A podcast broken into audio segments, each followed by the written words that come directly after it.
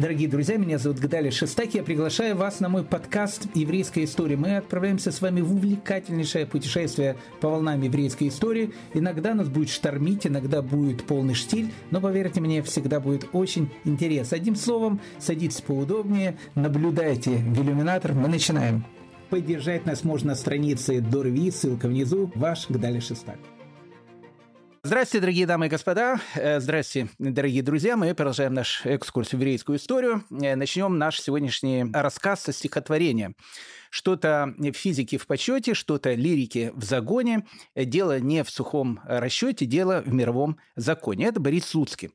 Э, вот мы с вами 195 лекций подряд занимаемся вот, ну, чистой лирикой. А поэт говорит о том, что мировой закон, он физики. Я более того скажу, что не только мировой закон физики, но и многие э, законы, которые встречаются в еврейской истории, они тоже э, могут соответствовать неким физическим теориям.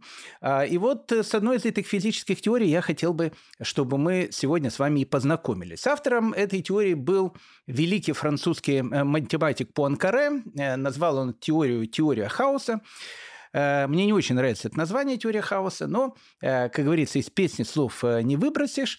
В 60-е годы э, уже 20 века этой теорией занимался другой великий э, математик, американский математик Эдвард Лоренс, и он назвал одну из частей этой теории э, эффектом бабочки. Почему эффектом бабочки? Потому что ну, в 60-е годы был необыкновенно популярен рассказ Рэя Брэдбери, который назывался «И грянул гром». Я уверен, что многие из вас его читали – ну, кто не читал, тот э, ну, 100% слышал содержание этого рассказа. Э, на машине времени э, в эпоху динозавров решила, в общем, поехать группа путешественников. И вот, когда они отправлялись в это не очень такое безопасное путешествие, им сказали о том, что когда они попадут в древнюю эпоху, они не имеют права там ничего делать. Ну, в общем, они не имеют права никак влиять на тот мир, который был вокруг них.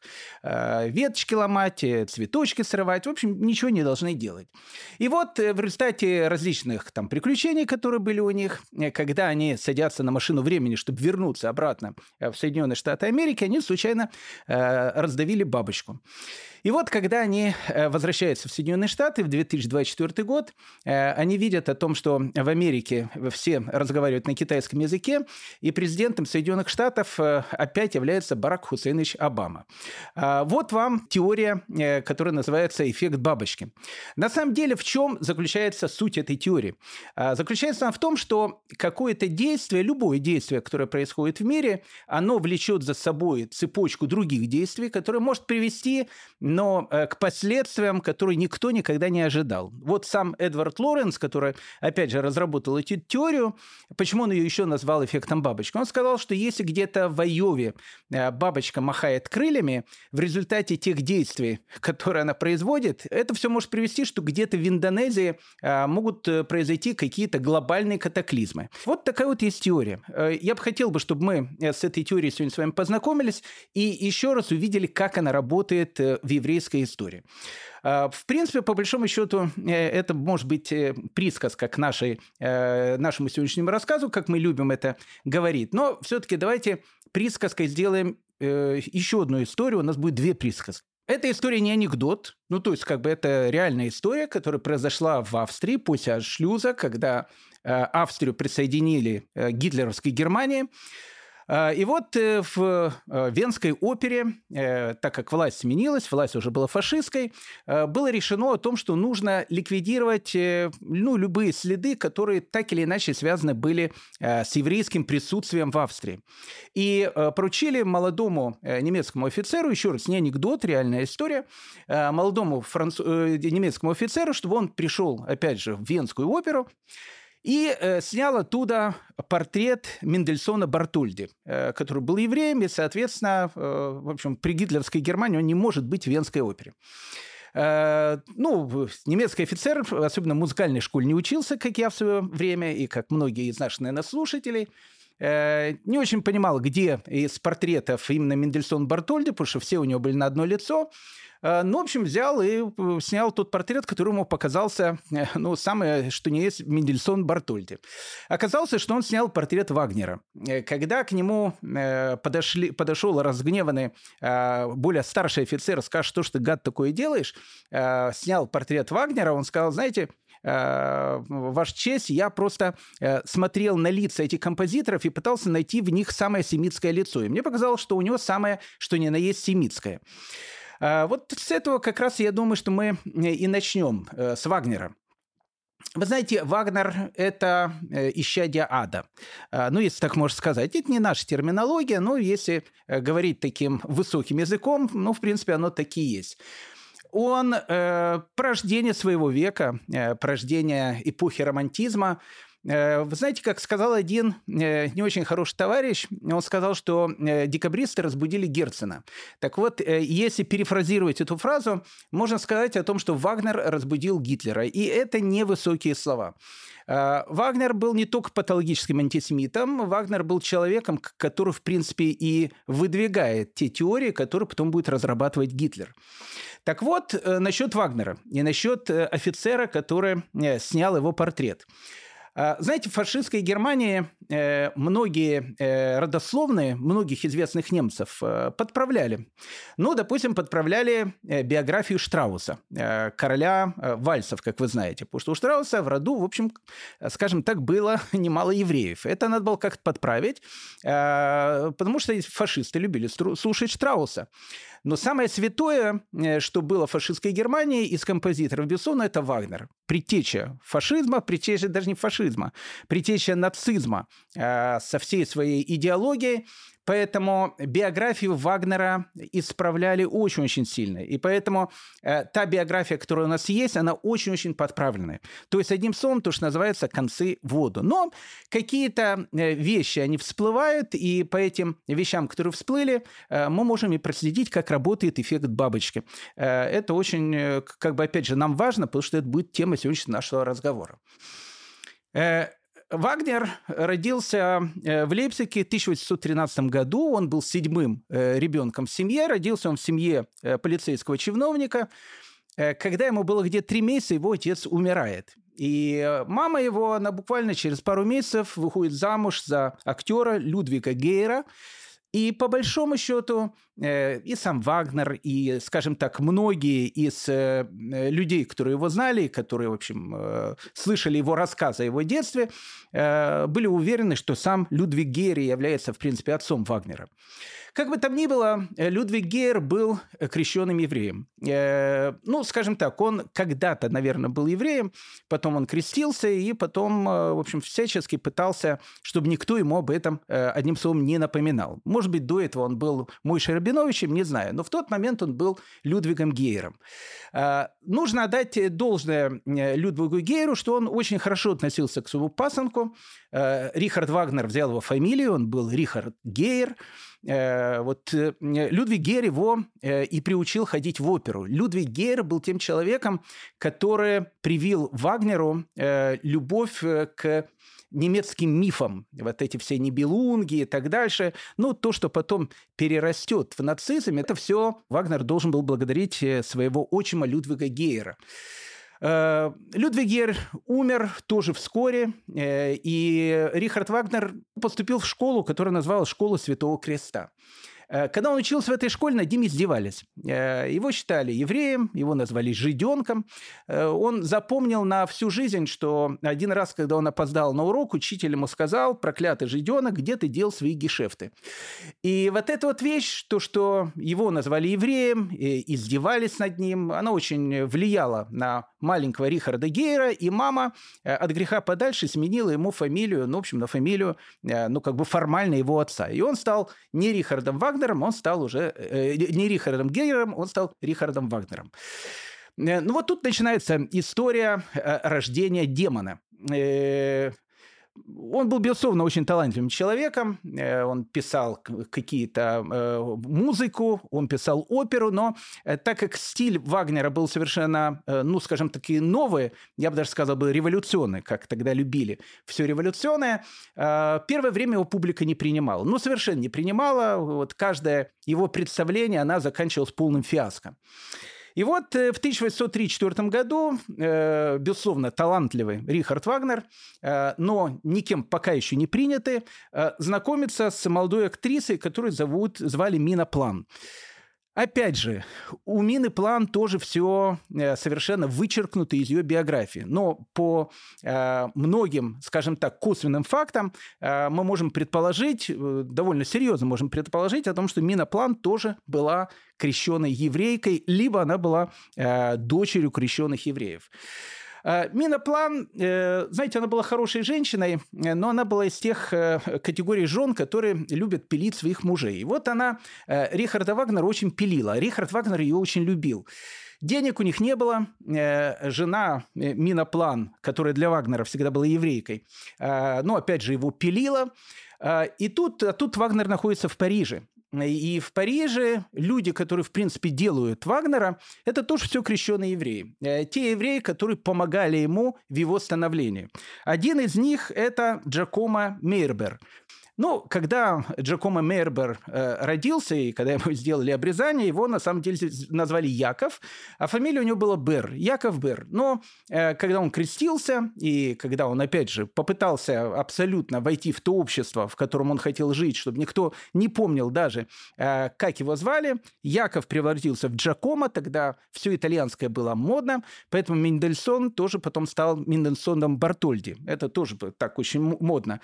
А Бер стал Мейербером. И вот э, Джакомо Мейербер, э, один из выдающихся немецких композиторов, опять же, еврейского происхождения, крещенный еврей, э, он был, наверное, одним из тех людей, которые Вагнера, в принципе, сделали Вагнером. Он очень, очень ему помогал. Но Вагнер был человеком с ужасным характером, очень завистливым, и поэтому люди, которые ему помогали, э, он их потом стал всех ненавидеть. А вот э, на первый период, опять же, его э, биографии, это Джакомо Мейербер, это Жак Леви, выдающийся французский композитор, как вы понимаете по фамилии, тоже крещенный еврей, и это Генрих Гейне, которого многие знают, который многие, может, даже в школе читали. Генрих Гейне, который был тоже чистокровным евреем, крещенным евреем, который тоже очень-очень помогал Вагнеру. Так вот, э, жена, которая его пилила, э, Людвиг Гейр, э, его отчим, из-за которого его назвали проклятым жиденком, друзья-композиторы, э, которые помогали из неудачника Рихарда Вагнера сделать великого композитора. Все это начало накапливаться в этой динамич... Э, демонической э, натуре, и все это привело к тому, что Вагнер стал не просто патологическим антисемитом, он стал антисемитом-чудовищем. То есть вот все, что у него было связано в жизни, оно все так или иначе было связано с евреями. Рассказывает однажды, что он дирижировал одну из симфонии Мендельсона, а, и как дирижер был. И когда к нему подошли, сказали, уважаемый там Гер Вагнер, а, вы, вы же так на евреев наезжаете, а вы э, дирижируете сейчас э, симфонию Мендельсона, э, Мендельсона Бартольди. И Вагнер тогда сказал, видите, я, говорит, дирижирую эту симфонию в перчатках по одной простой причине, потому что я не хочу запачкаться о еврейскую натуру. Но музыка действительно замечательная, поэтому я ее дирижирую, но дирижирую в перчатках. Так вот, дорогие мои друзья, э, вот здесь вот есть эффект бабочки. И здесь есть эффект бабочки. Запомните этот эффект, он очень-очень важный. Если бы Людвиг Гейер, э, который, может быть, когда-то был Мойшей Рабиновичем, не стал бы Людвигом Гейером, он бы никогда бы в жизни не стал бы мужем э, матери Рихарда Вагнера. Если бы Яков Бер никогда бы не стал Джакомо Мейербером, если бы Жан Галеви и Генри Гейне оставались бы евреями, которые создавали бы еврейские семьи, жили бы в еврейской среде, они бы тоже никогда бы не встретились с Рихардом Вагнером. И вполне вероятно, вполне вероятно, что Рихард Вагнер тогда бы действительно стал бы просто великим композитором, не имея никаких антипатий к еврейскому народу. Понимаете, взмах крыла бабочки, когда еврей меняет э, свое предназначения, он может привести к очень-очень серьезным последствиям. Это, господа мои, и есть присказка нашего сегодняшнего рассказа. Это очень важный рассказ, и нам его нужно очень-очень внимательно послушать. Итак, конец XVIII века, Германия, о которой мы начали с вами говорить и еще на нашем прошлом разговоре, Э, понимаете, она э, представляла собой некий такой кипящий котел. Ну, во всяком случае, еврейская жизнь в Германии. А, ну, там была чисто революционная ситуация. Э, низы не могли жить по-старому, верхи не могли жить по-новому, что я имею в виду, что еврейство в Германии, оно было очень-очень разношерстным. В Берлине 405 семей, которые жили в этом городе, практически все э, пошли по пути ассимиляции. Э, по этому же пути начинают идти э, также многие евреи больших городов, евреи, которые жили в маленьких городках, и не только, кстати, в маленьких городках, во Франкфурте, остается еще какой-то очаг еврейской жизни. Поэтому говорить о Германии конца 18-го, начала 19 века только на основании основании берлинской общины, конечно, это будет неправильно. Но берлинская община, она э, будет иметь для всей дальнейшей истории очень-очень такое важное, я бы сказал бы, критически важное значение. Мозес Мендельсон, э, который жил в этом самом Берлине, э, который приехал в этот самый Берлин и, проходя через ворота по закону того времени, как мы уже говорили не единожды, э, он платил дань как за пульского быка, потому что евреи должны были платить налоги как за скот, который провозили, решили, что за него надо как за польского быка платить, большая сумма. Если бы как за коза какого-то, то, в общем, наверное, меньше бы заплатил. Э, поэтому унижение э, над евреями было очень сильным. Мы сказали, что в конце XVIII века Фридрих Вильгельм II, э, который, в принципе, ничего не, не, не сделал в улучшении жизни евреев, но хотя бы этот закон отменил. Э, так получалось, что евреи в конце 18-го, начале 19 века в Германии, как мы говорили, остаются абсолютно бесправными. Немецкое правительство говорит о том, что, ну, в принципе, мы готовы вас там, значит, принять э, в наши э, дружеские объятия, дать вам гражданство, ну, только в одном случае, когда вы станете немцами. Вот э, в тот момент, когда вы станете немцами, в принципе, тогда мы э, с вами будем жить как единые граждане. Мы с вами говорили, опять же, на нашем прошлом разговоре о том, что берлинская община которая пыталась абсолютно ассимилироваться в эту современную э, романтическую эпоху, которая только-только начиналась. Э, они даже пытались писать некие такие письма э, там, к королю прусскому о том, что ну, как бы мы же другие, зачем нас сравнивать с другими евреями, может быть, нам дать гражданские права.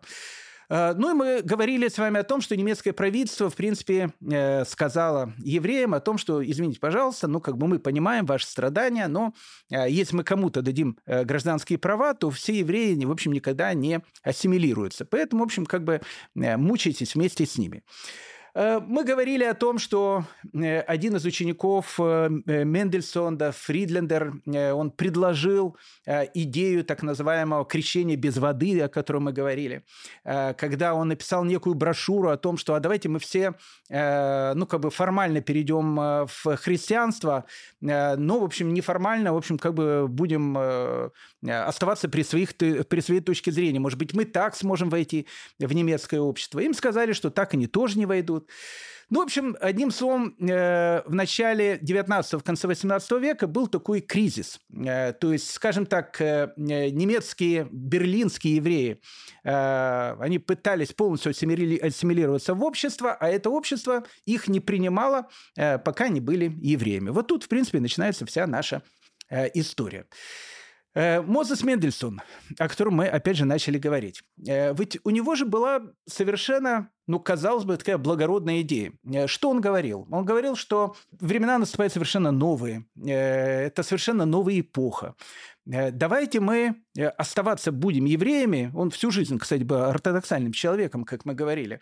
Мы будем оставаться евреями, настоящими евреями, соблюдать шаббат, кашрут, ну, в общем, ну, все-все-все, что, все, что нужно еврею, но при всем при этом мы будем э, впитывать в себя и немецкую культуру. И вот, вот этот вот синтез немецкой культуры, еврейской культуры, он сделает то, что мы, опять же, останемся э, благочестивыми евреями, при всем при этом, как он верил, и как верил его друг Лессинг, немецкий поэт великий, э, Германия и немцы, и евреи обнимут друг друга и, в общем, в едином танце э, начнут строить новую счастливую жизнь. А, вот это была идея берлинской общины, и э, родители так начали воспитывать своих детей – и дети воспитывались в этом духе, но как-то, э, как говорится, хотели как лучше, как говорил один каббалистический персонаж, но получилось как всегда. Э, появилась в конце 18-го, начале 19 века в Берлине новая молодежь, которую учили каким-то и еврейским понятиям, и немецким. То есть они, в общем, были в неком синтезе между немецкой и еврейской культурой. Понятно, еврейская культура им совершенно не устраивало, им хотелось влиться в эту эпоху, а эпоха, как мы говорили, э, была очень бурная, необыкновенная, начиналась эпоха романтизма, о которой мы, опять же, с вами э, говорили на нашем прошлом разговоре. И вот здесь вот э, в Германии как раз и появляется, в основном это на женской половине, скажем так, еврейской, еврейской общине, ну, в общем, появляется такой феномен, который был в Берлине конца 18-го, начала 19 века. Э, еврейские салоны, э, в которых собиралось огромное количество различной интеллектуальной элиты. Э, это были такие клубы, клубы по интересам, которые открывали, опять же, в своих домах в основном женщины, еврейские женщины, и они пользовались тогда в Берлине, ну, огромной славой. Это было время еврейских женских салонов. Еврейские девушки которых, опять же, э, учили и Тори, и Гёте с, вместе с Шиллером, Тору они как бы поставили в угол и пытались, чтобы она, в общем, там не маячила, потому что все, что было связано с еврейством, так или иначе напоминало им о том, что они бесправное меньшинство, которое живет в этом обществе, в котором они хотели быть такими же, как и их сверстники, немецкая молодежь. А вот Гёте и Шиллера э, немецкие девушки очень любили. Э, они были помешаны на Гёте, и на Шиллере. Вы знаете, э, э, есть совершенно потрясающая история, она очень о многом говорит. Э, правдивая история. Э, однажды Гёте посетил Шиллера. И вот он зашел к нему, значит, в, в комнату и, и чувствует вот какой-то страшный запах. Ну, в общем, очень-очень такой плохой запах. И он не может понять, из-за чего этот запах. И он спрашивает у Шиллера, он говорит, я прошу прощения, а почему такой запах странный? Ну, как бы мы же там э, не в туалете особенно. Почему, почему такой запах в комнате плохой? И Шиллер раскрывает ящик своего стола, и Гёте видит в этом ящике гнилые яблоки. Понимаете? Гнилые яблоки. Почему Шиллер держит там гнилые яблоки? Не знаю. И мне кажется, что это тоже некий символ эпохи. Помните в Шира Ширим, в песен песен, э, Всевышний связан, э, сравнивается с яблонями деревьями, но в эпоху романтизма яблоко, э, когда, опять же, демон, он становится во главу угла, ведь он является тем, который борется с Богом, богами, как сказал Ницше, опять же, то, что мы говорили, который является тоже порождением этой эпохи. В конце концов, он убил Бога, и э, Ниша сказал же, Бог умер. Э, последние слова перед тем, как его положили в дурку. Э, он сказал, там, в общем, они уже с Богом, видно, общались. Кто умер, а кто, в общем, не умер. Э, так вот, Шиллер с гнилыми яблоками – это, э, знаете, некая такая вот, ну, некий символ эпохи. И еврейская молодежь, она просто восхищалась и Гёте, и Шиллером. Э, они учились у них. Вот Шиллер э, написал в свое время такое, такое произведение, которое называется «Разбойники».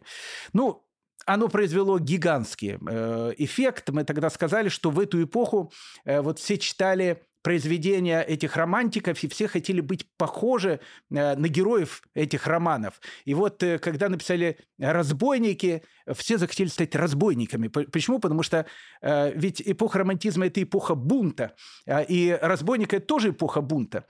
Как, знаете, сказал э, пророчески э, один немецкий автор э, после того, как издали «Разбойников» Шиллера, он сказал бы, если бы я был богом и только что собравшимся сотворить мир, и предвидел, что в нем появятся разбойники Шиллера, я передумал бы, и мир не был бы сотворен. Ни много ни мало. Э, в этот э, самый момент Гёта пишет свои страдания Вертера, в котором Вертер, как вы помните, Вертер вообще все, все, все произведение хочет пустить себе пулю в лоб. Но вот все произведение, то у него осечки выходят, то еще что-то, но в конце концов он пускает себе пулю в лоб.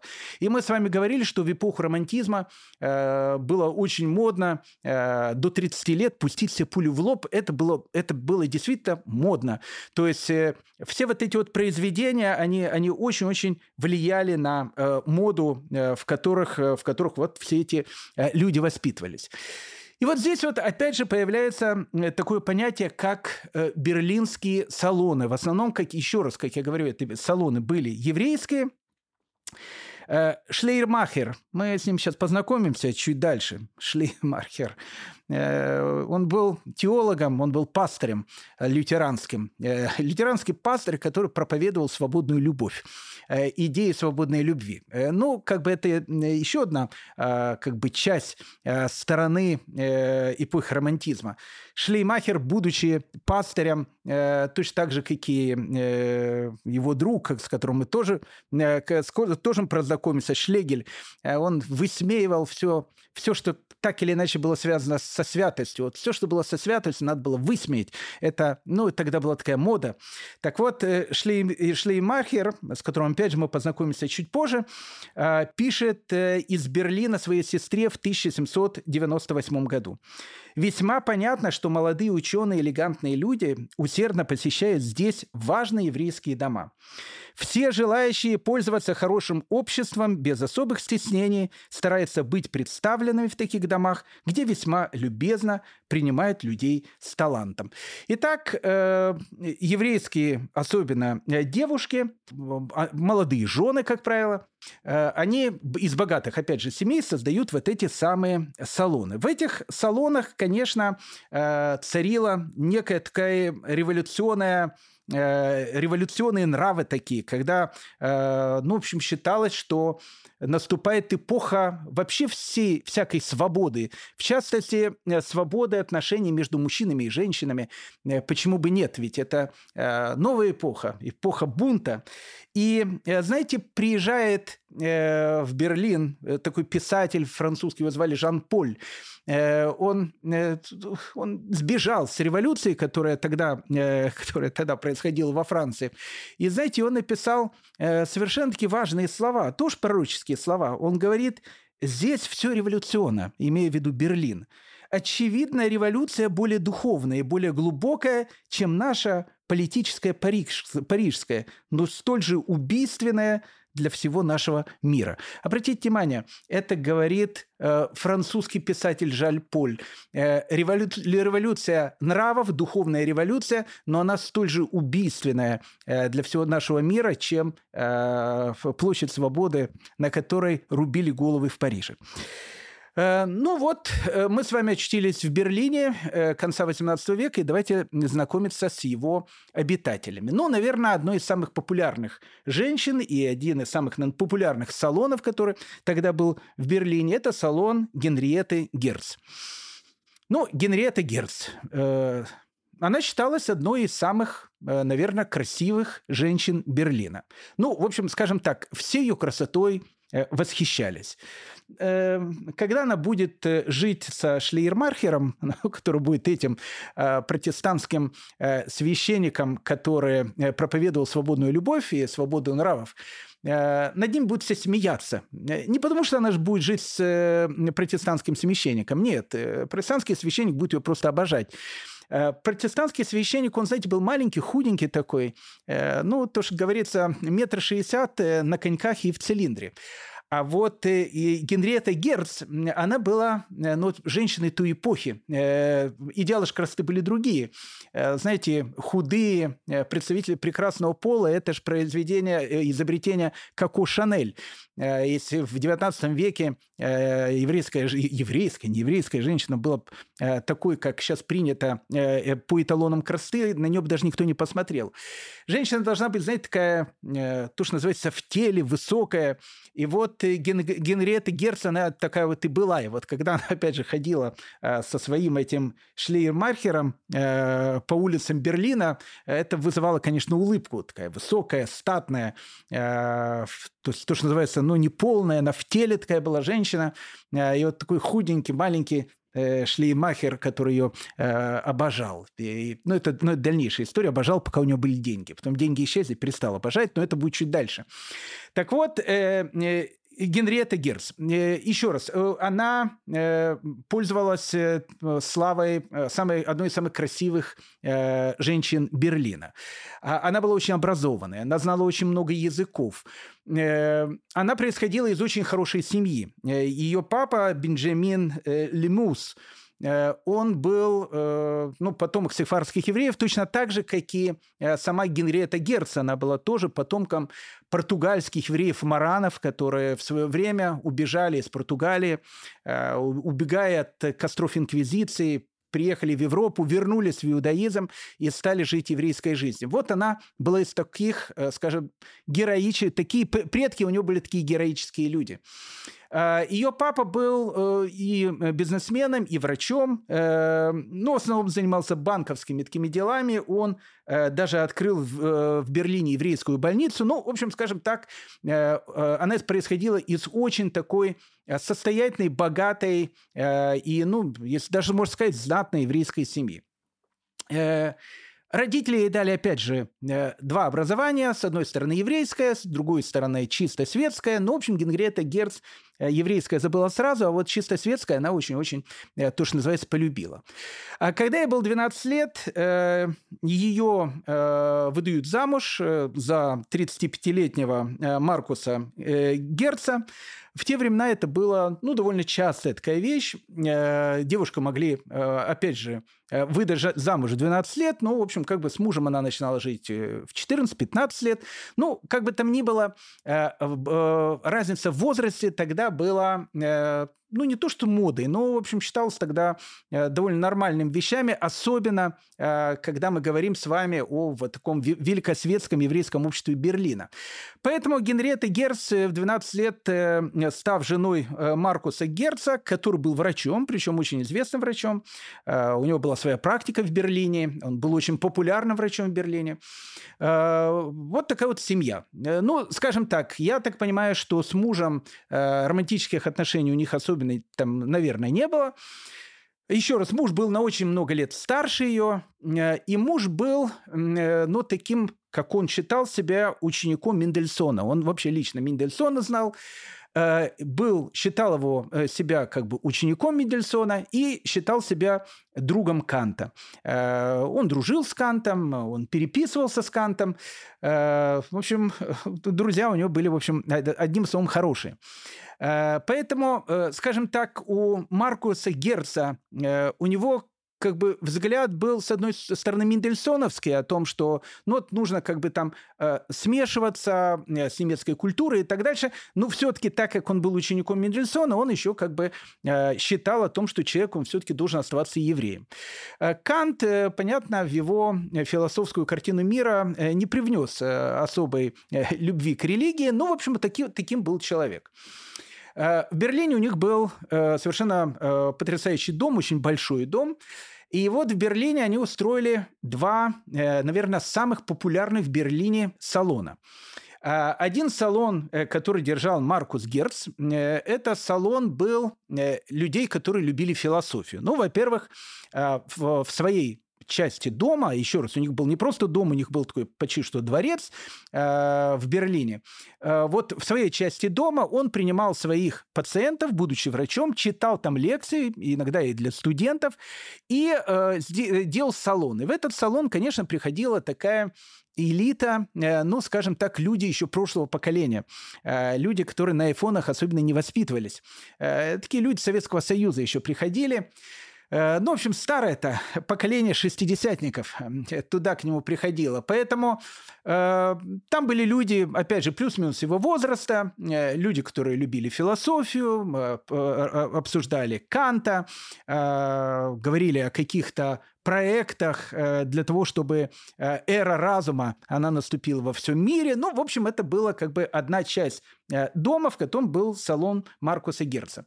Во второй части салона был салон, который сделала его молодая жена Генриета Грец. Вот этот салон был совершенно другой салон. В этом салоне царила такая вот атмосфера полной-полной свободы, и я бы даже сказал бы какую-то полной разнузданности. Почему? Потому что тогда это был тренд эпохи, эпоха романтизма. Мы говорили с вами еще раз, эпоха романтизма – это бунт против устоев, которые, которые когда-то были. Там были молодые люди, туда приходили Э, и, опять же, те люди, которые были отцами-основателями э, не только немецкой литературы и э, философской, даже политической мысли XIX века, но были, в принципе, люди, которые потом будут и выстраивать эту самую эпоху, эпоху романтизма, которая будет, опять же, главным направлением ну, практически всего XIX века. Очень популярный был салон Генриетты Герц. Опять же, туда приходила молодежь, которая проповедовала э, идеи полной разнузнанной свободы. Э, они э, организовали некий такой кружок, который назывался Лигой добродетелей. Но, как мы понимаем, в этой Лиге добродетелей с точки зрения, ну, скажем так, обычной нравственной морали, добродетелей было не очень много. Для того, чтобы э, вот члены этого кружка, э, который назывался, опять же, Лигой добродетелей, они могли переписываться друг с другом, и чтобы это никто там не увидел, эту переписку, они даже изобрели э, свой определенный такой шрифт, по которому они переписывались. вот когда они думали, как бы изобрести такой шрифт, который бы никто не понял, и тогда Генриетта Герц сказала о том, что давайте я всех научу еврейскому алфавиту, и мы сделаем наш шрифт на основании еврейского алфавита. И вот все э, эти шлеймахеры, шлегели, вельгельбе, гаумбольты, которые туда ходили, вот они все будут переписываться э, этим тайным э, шрифтом на основании, опять же, еврейских букв. Э, ну, в этот салон, скажем так, ходили, э, ну, многие молодые люди Берлина. Э, большая часть это, опять же, были не евреи, а немцы. Э, но туда ходили и, э, скажем так, знатные еврейские женщины, э, которые, опять же, тоже не очень были довольны своей семейной жизнью. Ну, допустим, туда ходила, она была одной из активистской этого кружка, э, Доротея Фейт. Доротея Фит, мы сейчас с ней познакомимся. Э, Доротея Фит была э, старшей дочерью Мозеса Мендельсона. Э, и вот Доротея Фит, которая не очень тоже, видно, счастливо жила со своим мужем. В общем, она была тоже одной из э, активистков этого кружка. Э, в этот кружок ходила э, тоже такая очень известная женщина, которую звали Рахель Леви. Вот Рахель Левин, она тоже будет одной из героинь, ну, в общем, всех светских новостей Берлина начала 19 века и конца 18 века. Вот эта вся компания, которая входит в это общество Лига добродетелей в этот кружок Генриеты э, э, Герц. Ну, наверное, один из самых э, известных товарищей, которые туда ходили и на которых, в общем, все обращали внимание, это был Фридрих Шлегель и вот э, Шлеймахер, о котором мы с вами говорили. Со Шлеймахером мы познакомимся чуть позже. Это был, э, опять же, протестантский священник, э, теолог, э, который проповедовал идеи там, свободной любви и так дальше. Но, наверное, звездой этого шалона, салона был Фридрих Шлегель. Э, ну, я не знаю, э, знают наши э, уважаемые слушатели Фридриха Шлегеля или нет, но просто, опять же, чтобы было более понятно, ну, просто чтобы было понятно.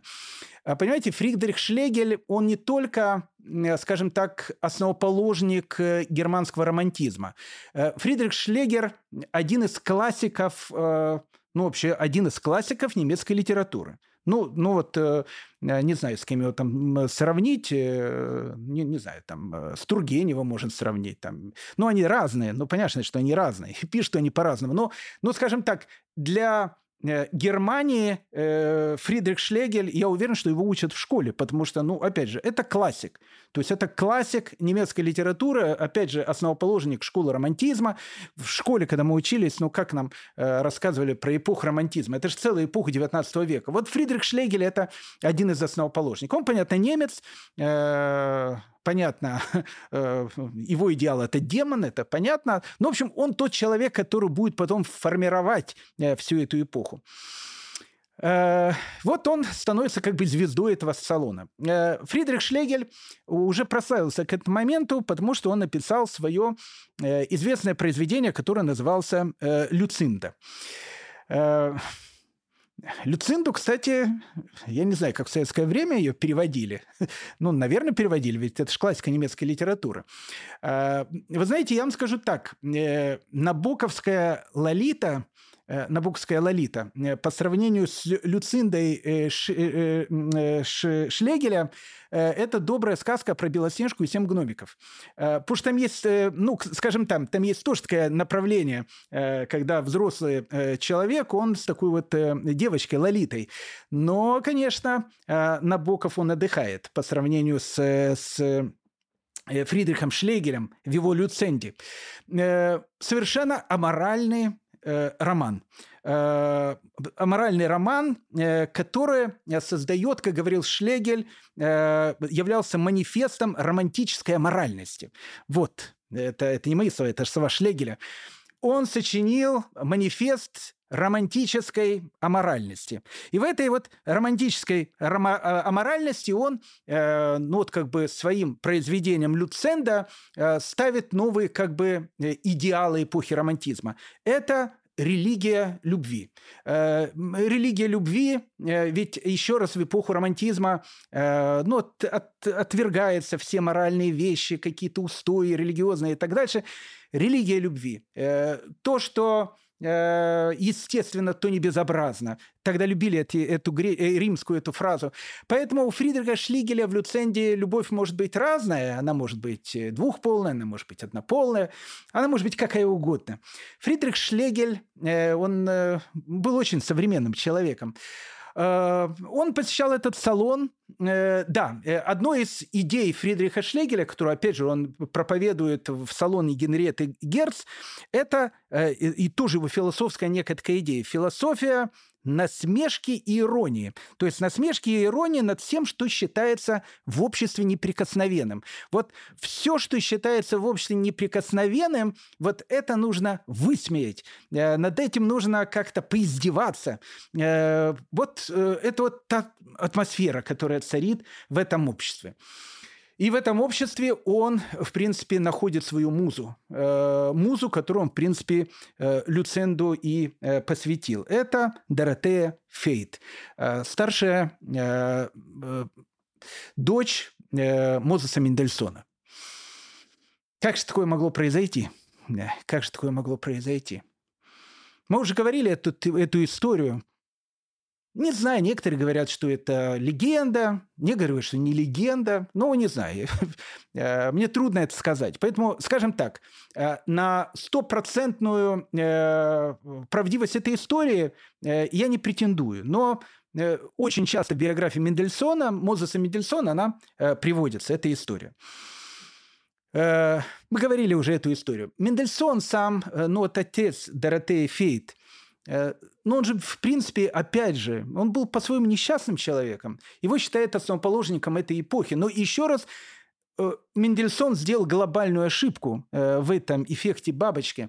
Но ему казалось, что если где-то взмахивать крыльями в Берлине, это не приведет к тем последствиям, которые сможет привести в дальнейшем. То есть он не знал еще эту теорию. А нужно было бы, конечно, ее знать. Это очень еврейская теория.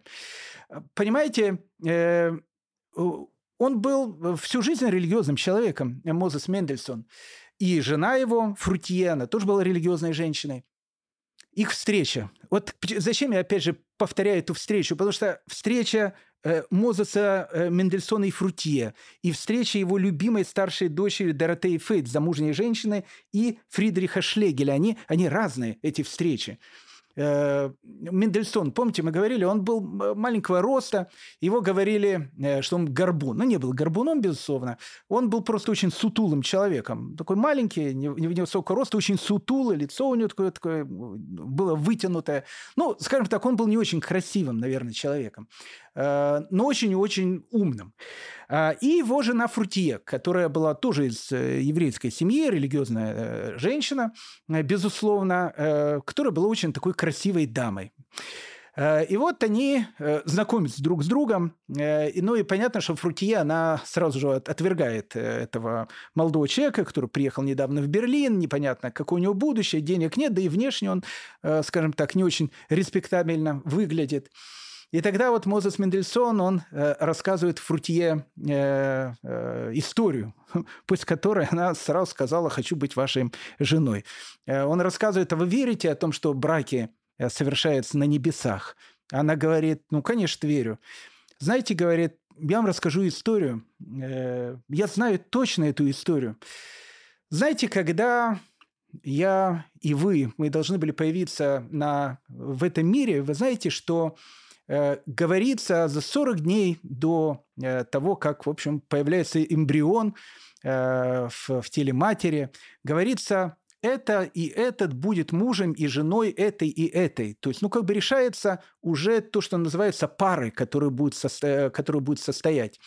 И вот э, было решено о том, что э, вы должны будете родиться горбатой, э, не очень красивой, Э, ну, в общем, не очень красивой э, такой девушкой. И, э, и я знал, моя душа знала о том, что мы с вами будем мужем и женой. И тогда я начал просить Бога. Я начал просить Бога, Всевышний, сделай так, чтобы вот эта девушка, она родилась прекрасной. И дай все те недостатки, которые ты хотел дать ей, дай ее мне. Поэтому, видите, я уродился таким полугорбатым, невысоким, ну, наверное, не очень красивым человеком, но самое главное, что вы родились такой прекрасной. Ну, Фрутье э, услышала эту э, потрясающую историю, и она стала верной женой э, Мозеса Мендельсона. Это родители. И вот у Мозеса Мендельсона и Фрутье рождается старшая дочь, старший ребенок. Э, Доротея, э, которая пусть замужества стала Доротея Фейт, перед этим она была, безусловно, Доротея Мендельсон. Ну, когда она родилась, ее звали Брендель. Э, Доротея имя она взяла потом, Брендель Мендельсон. Мы с вами говорили о том, что в те времена было принято женить детей относительно рано, поэтому Мозес Мендельсон э, э, выдает замуж свою Брендель Мендельсон, когда она, опять же, была девочкой, было лет тоже 12-13, за Шимата, Шимана Фейта. Шиман Фейт э, был, ну, довольно таким известным человеком в Берлине, очень богатым человеком, банкиром. Э, и вот он ну, всю жизнь э, очень хорошо относился к своей жене, хотя еще раз, видимо, отношения у них э, были, ну, наверное, не самые идеальные. У них, кстати, было четверо детей. Э, двое из них стали выдающимися немецкими художниками. Э, это Филипп и Игнасес э, Фейт выдающиеся немецкие художники. Причем интересно, что Филипп Фейт, он в свое время, ну, в будущем, это уже будет 40-е годы 19 века, он будет возглавлять художественный институт во Франкфурте. И он был человеком очень таким э, благородным, э, ну, который очень, ну, который никогда не поступал со своими принципами. И вот э, однажды в, в эту франкфуртскую школу, э, она была католическая абсолютно, франкфуртская это художественная школа, э, принесли и повесили э, огромнейший портрет, э, посвященный Яну Гусу. А Ян Гус, как мы с вами помним, был человеком, который, в общем, выступал там против Папы Римского и так дальше. И тогда э, Филипп э, Фейт сказал, что я не потерплю о том, что в католическом заведении находится портрет Яна Гуса, который выступал против папы и против нашей святой католической веры. Ну, ему сказали о том, что, ну, смотрите, все-таки у нас э, на дворе 1843 год, ну, как бы э, люди уже более современные, он сказал, либо я, либо портрет. Ну, ему сказали, портрет мы не уберем. И он ушел. И он ушел. Он был очень верующим католиком. Это внук Мозеса Мендельсона. Э, но это будет в будущем. Так вот, Доротея Фейт, Бен, э, э, э, Брендель Фейт, которая стала потом Доротея Фейт. Э, ну, в общем, она становится, э, ну, скажем так, завседателей э, этого салона Генрены, Генриеты Герц. И она там, безусловно, знакомится с Фридрихом Шлегелем. Фридрих Шлегель, еще раз, основоположник э, немецкого романтизма, э, человек, который пишет Люценду, и Люцинду свою, в принципе, он посвящает Доротее Фейт, потому что она, в принципе, посвящена любви к ней. Ну, опять же, любви, в которой не должно быть никакого брака. Вообще, это все были люди, вот Доротея Фейт, она потом станет Доротеей Шлегель, они даже когда познакомились, а познакомились они в салоне, ну и опять же, брак у них Э, брак у них. Знакомство было такое же, э, ну, наверное, как у Шопена Джордж Санд. Ну, это что ж та же самая эпоха. Э, Жорж Санд, она уже такая бабушка, ну, не бабушка, но она намного старше э, Шопена. Э, ну, и у них плюс-минус та, та же самая история. Э, Шлегелю, Фридриху Шлегелю 25, э, ей, Доротей Фейт, ей 32. То есть у них разница в возрасте 7 лет. И вот э, между ними возникает вот эти чувства. Она замужняя женщина, безусловно, но в, этом, в этих кружках это, наоборот, приветствуется. Она уходит от своего мужа, э, потом ее муж дает ей гет, э, и более того, так как ее муж был ну, человеком таким, э, тоже таких, наверное, либеральных взглядов, он отдает ей и детей, и поэтому э, вот ее четверо сыновей, не случайно они стали такими выродками, Э, хотя еще раз гениальными э, художниками, они очень-очень известные немецкие художники 19 века, э, потому что они, видимо, росли в этом доме. Но ну вот когда она начинает ну, открыто жить с Фридрихом Шлегелем, Фридрих Шлегель сказал, может быть, как бы брак заключим. Она сказала, ну брак это что такое брак там? Ну что такое брак? Это же, это же какие-то пережитки какого-то прошлого. И Фридрих Шлегель на него смотрел, конечно, влюбленными глазами, потому что ну, это была его идея э, и идея, конечно, его жены. Э, в 1802 году они приехали в Париж. Э, ну, понятно, она приняла лютеранство. Э, потому что, э, ну, потому что, опять же, Фридрих Шлегель говорил, может быть, все-таки узаконим наши отношения. Она была против. Э, ну, потом узаконили, она стала лютеранкой, это все понятно. Дочка Мендельсона, старшая дочка Мендельсона, понимаете? Она становится лютеранкой, но так как они были все такие, понимаете, Э, бунтующие. Э, поэтому и Фридрих Шлегель, и, и уже Доротея Шлегель, э, вот бунт, бунт у них был постоянно. В 1808 году они решили бунтануть еще больше. Они решили перейти в католицизм. Но вот оба. Я не скажу, что они по каким-то убеждениям переходили там в этот самый католицизм, но вот это тоже был часть бунта, она перешла в католицизм. Ну, надо сказать о том, что этот шаг не понял никто, даже Генри Гейне, который сам тоже крестился, будучи молодым человеком, ну, как бы он тоже это не понял, э, зачем в католицизм, если переходили, переходили в лютеранство, ну, как бы, ну, как бы это был бунт уже в бунте. Э, интересно, от нее отвернулась ее семья. Э, ну, как бы, ну, в общем, вся семья Мендельсонов от нее отвернулась. Э, Фрутье, ее мама, она сказала, что дочери у нее больше нету. Ее братья, сестры, все отвернулись. Но, знаете, в конце жизни Э, у них у всех будут прекрасные отношения и с братьями, и с сестрами, э, ну, со всеми детьми Мендельсона, э, практически со всеми детьми Мендельсона. Будут прекрасные отношения, потому что они тоже все перейдут в христианство. Но это будет потом. А вот первой вот этой бунтующей, бунтующей таким товарищем, вот это Доротея, Доротея Флекель. Интересно, э, что, э, ну, когда она уже была не молодой женщиной, э, она приехала в Виталию и жила какое-то время в Виталии. И в это же время в Виталию приезжает 50-летняя Генриета Э, ну, та самая Генриетта Герц, где она э, познакомилась со своим мужем Фридрихом Шлегелем, та самая Генриетта Герц, которая и держала эти салоны, э, салоны красоты. То, что мы говорили, одна из самых красивых э, женщин Берлина. Э, вот ей уже 50 лет, э, в те времена это уже бабушка практически. Э, она вдовела, она уже нагулялась, и она решает приехать в Италию, в Рим. Она всю жизнь мечтала приехать в Рим. Там она, кстати, и встречается с Доротеей Шлегель, которая тоже там живет в этот момент. И вот э, Генрета Герц, который 50 лет, э, решает написать мемуары о своей жизни, в которой э, она пишет, ну, вот абсолютно все, что с ней происходило в жизни. Интересно, она купила такую красивую тетрадь, на этой тетради, этой тетради написала на, вот, ну, на заглавном листе написала «Моя жизнь». И начала писать. Знаете, она написала две с половиной страницы – и остановилась на полуслове.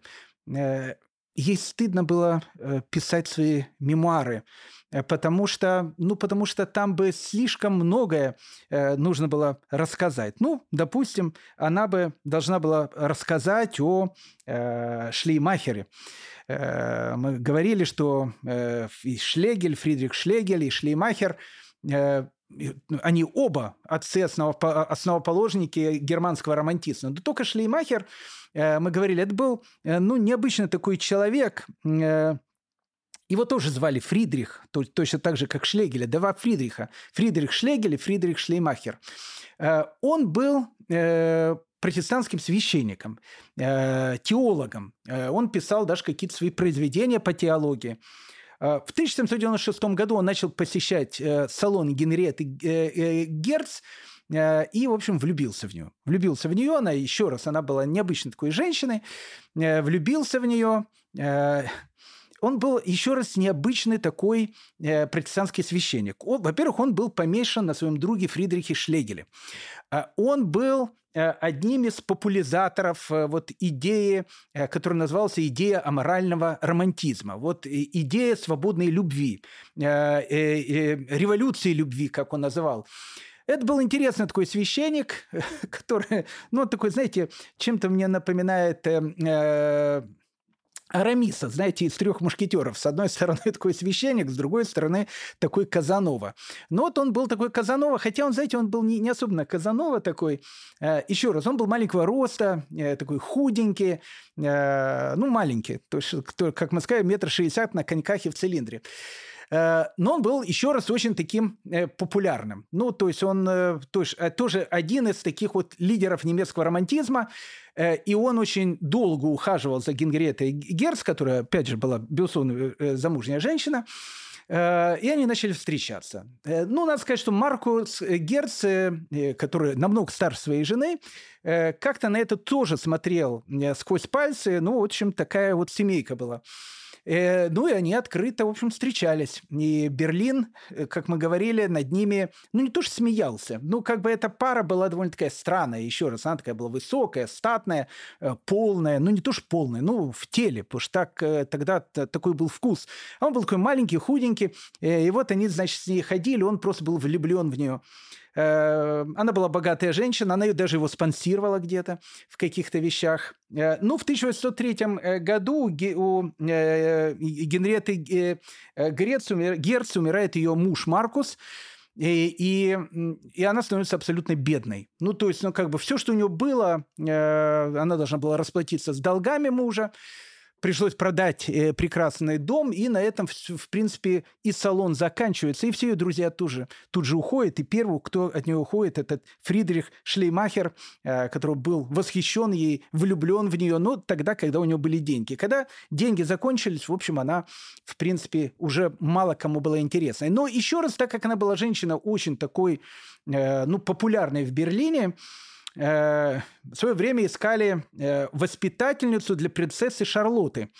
И решили о том, что ну, вот самым лучшим воспитателем принцессы Шарлотты могла бы быть э, Генриетта Герц. Почему? Потому что ну, опять же, она знает много языков, она очень такая, ну, она необычная такая, вот таким была человеком. Вот хотели, чтобы такой э, учитель был у принцессы Шарлотты. Э, ей предложили э, эту должность за большие деньги – но с одним условием она должна перейти в христианство. Но э, на тот момент была жива мама э, Генриетты Герц, И э, ну, вот Доротея Фейт, она, в общем, при жизни мамы перешла и в лютеранство, и в католицизм, то есть ей было плевать. Генриетта Герц, она все-таки была из такой, э, ну, известной сефарской семьи, ну, в общем, она не хотела расстраивать маму. И она отказалась. Интересно, что принцесса Шарлотта э, через некоторое время станет э, женой Николая I. Э, того Николая I, который будет водить кантонистов, и в России будет один из самых антиеврейских таких императоров, э, которых, которых только можно представить. Ну вот это еще такие кульбиты истории. Но когда в 1817 году э, мама э, Генриетты Герц умирает, она тут же, безусловно, возвращается, в, не возвращается, переходит э, в лютеранство, крестится. Ну, знаете, так как мы начали говорить о э, семье Мендельсона, э, и мы говорим об эффекте бабочки, э, давайте поговорим еще два-три слова об этой семье. Э, ну, мы уже с Доротеей э, Фейт э, или Доротеей Шлегель уже познакомились, э, старшей дочерью Мендельсона. У него была младшая дочь, любимица семьи, которую звали Генриетта Ген... Мендельсон у него как жизнь не сложилась у Генриетты Мендельсон, точно так же, кстати, как у Генриетты Герц. Она детей не имела, вот она умерла, у нее, в общем, как бы, э, ну, в общем, никого не было. То есть умерла, я не скажу, она в бедности умерла, но, в общем, скажем так, всеми забытая практически. А вот Генриетта Мендельсон, у нее тоже была относительно такая несчастная жизнь, э, наверное, семейная. Она не вышла замуж никогда, она приехала в Париж, э, точно так же, как ее брат Авраам Мендельсон. Долго там жила, она была гувернанткой в богатых семьях. Э, перенял католицизм и стала рьяной католичкой. Ну, настолько рьяной католичкой, что когда она вернулась в Берлин – Э, она приходила в семью э, ну, своих там братьев, э, всех потомков Мендельсона, и всех их, в общем, уговаривала поверить в Папу Римского, ну, в общем, стать, то, что называется, стать, стать добрыми католиками. Это была младшая, это была младшая дочка Мендельсона. Еще один сын Мендельсона, который звали Авраам Мендельсон, он тоже долго жил в Париже, э, ничего уже еврейского у него совершенно не было. Вернулся в Берлин, э, женился на точно такой же ассимилированной берлинской девушке. Э, и вот Авраам Мендельсон, он но как бы он чувствовал, что у него с еврейством уже нет ничего, и э, он бы с большим удовольствием крестился бы. Ну, как-то память об отце, э, она, ну, в общем, ну, мешала ему это сделать. Но он боролся с собой, он оставил это в воспоминаниях, в этой борьбе, которая была у него между памятью о родителях и, ну, как бы будущем. И, в общем, как бы немецкая культура победила. А, и он крестился и крестил своих детей – для того, чтобы, э, ну, как бы иметь более такую звучную фамилию, он взял э, себе еще такую вторую, как бы, итальянскую фамилию, он стал Мендельсоном Бартольди. У него был сын, которого звали Феликс Мендельсон, Мендельсон Бартольди. Он, когда был маленьким мальчиком вместе с папой, он тоже крестился. А Феликс Мендельсон Бартольди был тем самым Мендельсоном Бартольди, который написал «Свадебный марш». Э, тот самый Мендельсон Бартольди, которого немецкий офицер в Венской опере перепутал с Вагнером э, и снял вместо него, снял тогда Вагнера, с чего, в принципе, мы начинали. Э, у Феликса Мендельсона была дочь, э, сестра, которую звали Фанни Гензель. Она была тоже гениальным композитором. Она, кстати, немного прожила. Э, считается, что некоторые даже из произведений Мендельсона э, даже писала она. Ну, в общем, талантливая очень такая семья была.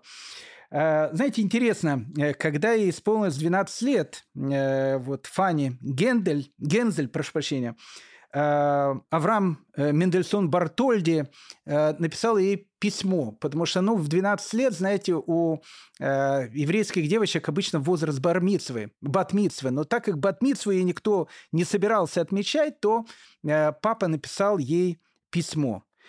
«Мы, твоя мама и я, воспитанные нашими еврейскими родителями в иудейской вере, следовали велениям Бога внутри нас и нашей совести. Вас же, тебя и твоих братьев, мы воспитали в христианстве, так как оно стало формой веры наиболее цивилизованного человечества. Ну, то есть он на ее 12-летие объяснил дочери, почему он не будет ей праздновать бармицу. Вот это трагическая судьба э, семьи Мендельсона. Так все прекрасно, романтически начиналось его отношение с э, его, э, с его супругой, э, и так все заканчивается у, у, трагически у его детей. Э, Еще одна героиня э, берлинских салонов – это Рахель Левин. Э, ну, про Рахель Левин, опять же, можно рассказывать много. В 1814 году она вышла замуж за дипломата, офицера фон Энзе. Ну, она стала лютеранкой, понятно. Но вот, знаете, для Рахель Левин вот все воспоминание ее еврейства – оно было как красная тряпка для быка э, всю жизнь. Э, ну, если для этих всех персонажей в Генриетты э, Герц, там, э, Доротея, Шлегель и так дальше, ну, как бы они были такими бунтовщиками, там, уходили, там, бунтовали против всех, общества, семьи и так дальше, но как-то они, ну, они знали о том, что они были когда-то евреи и так дальше, но вот э, Рахель Левин, э, у нее все, что вызывало и было связано с еврейством, вызывало какую-то ненависть. Просто вот ненависть, э, вот все, что было связано с той жизнью, потому что она ну, вот всю свою жизнь пыталась доказать э, самой себе о том, что э, к евреям она не имеет ничего общего. Она, в общем, настоящая немка. Интересно, она уже была пожилой женщиной, тоже у нее детей не было. Э, у них были какие-то несчастные семьи у этих женщин. Э, муж потом умер у нее. Э, ну и вот э, когда она умирала, интересно, она почему-то на предсмертном одре перед смертью она вдруг сказала те вещи, которые никто от нее никогда не ожидал. Ее родственники записали ее последние слова, с, которых, с которыми она умирала. «Я с восторгом вспоминаю о своем происхождении о той цели истории, которая тянется на далью времен и пространств, соединяя отдаленнейшие воспоминания человечества с событиями наших дней.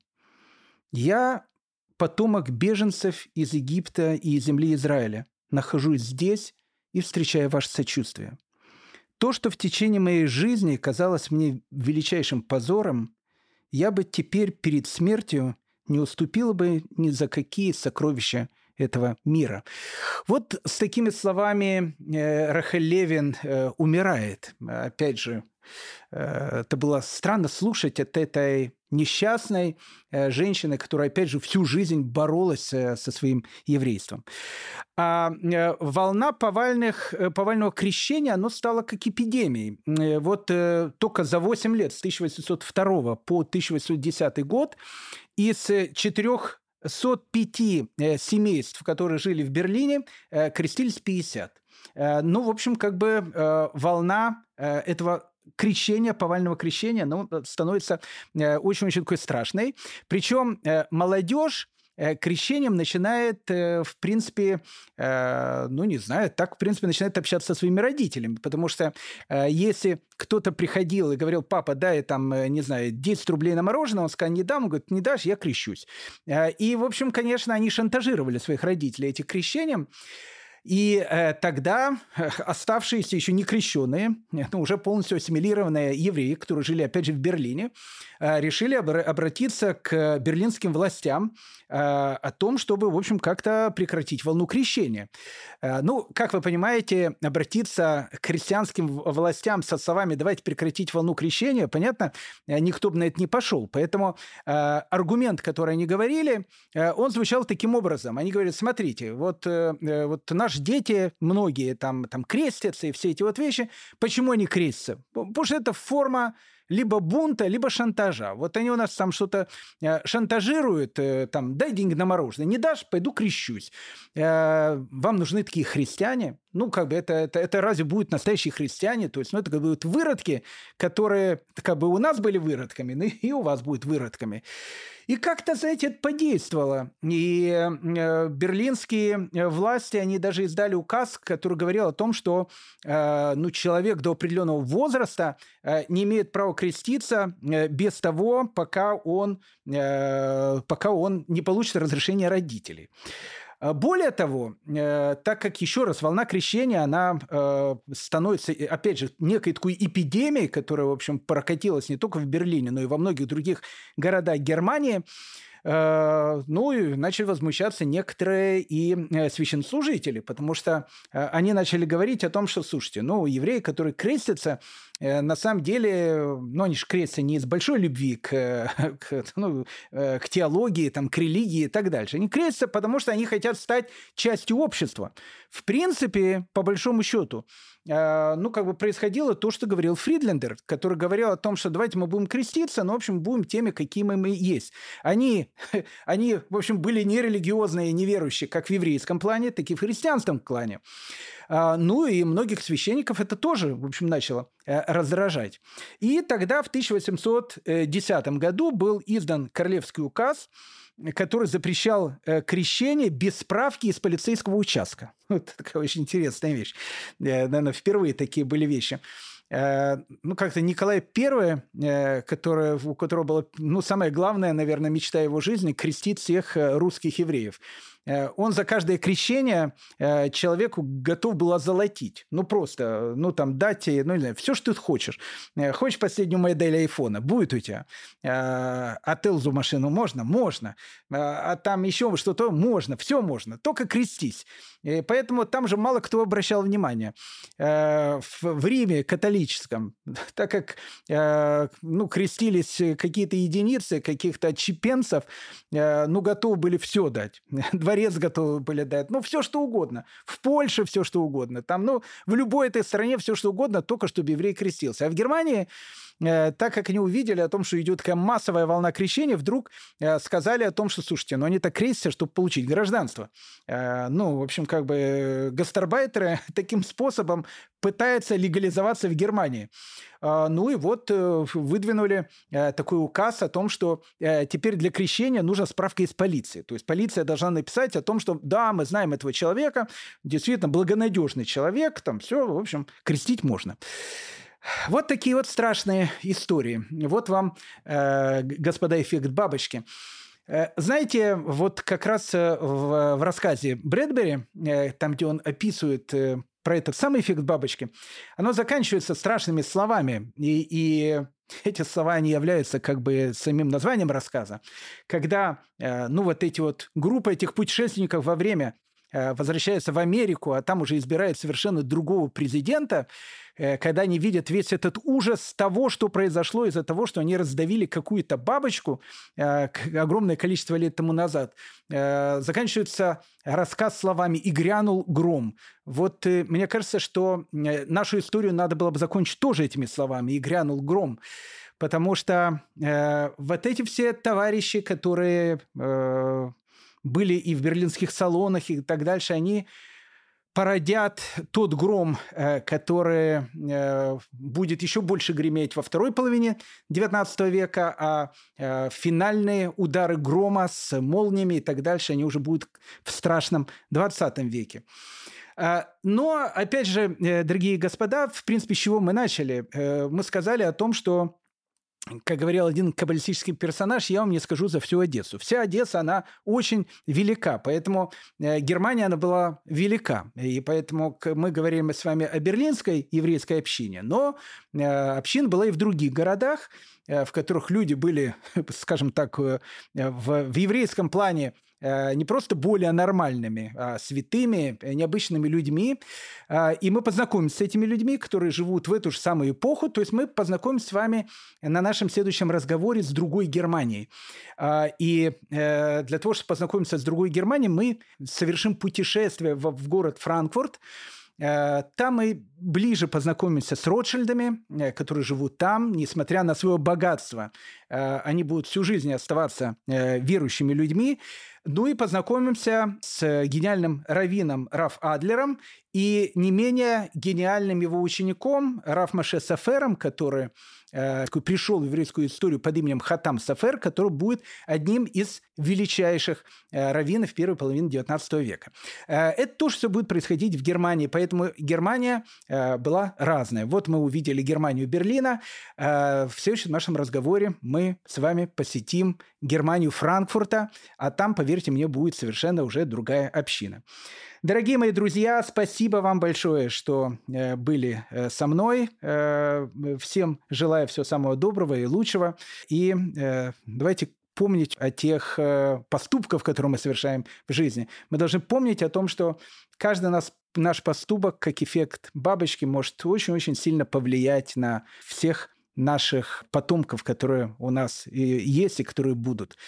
Спасибо большое. Счастливо. Дорогие друзья, в следующий раз мы продолжим наше увлекательное путешествие по волнам еврейской истории. Желаю вам всего самого доброго и хорошего. Ваш Гдаля Шестак.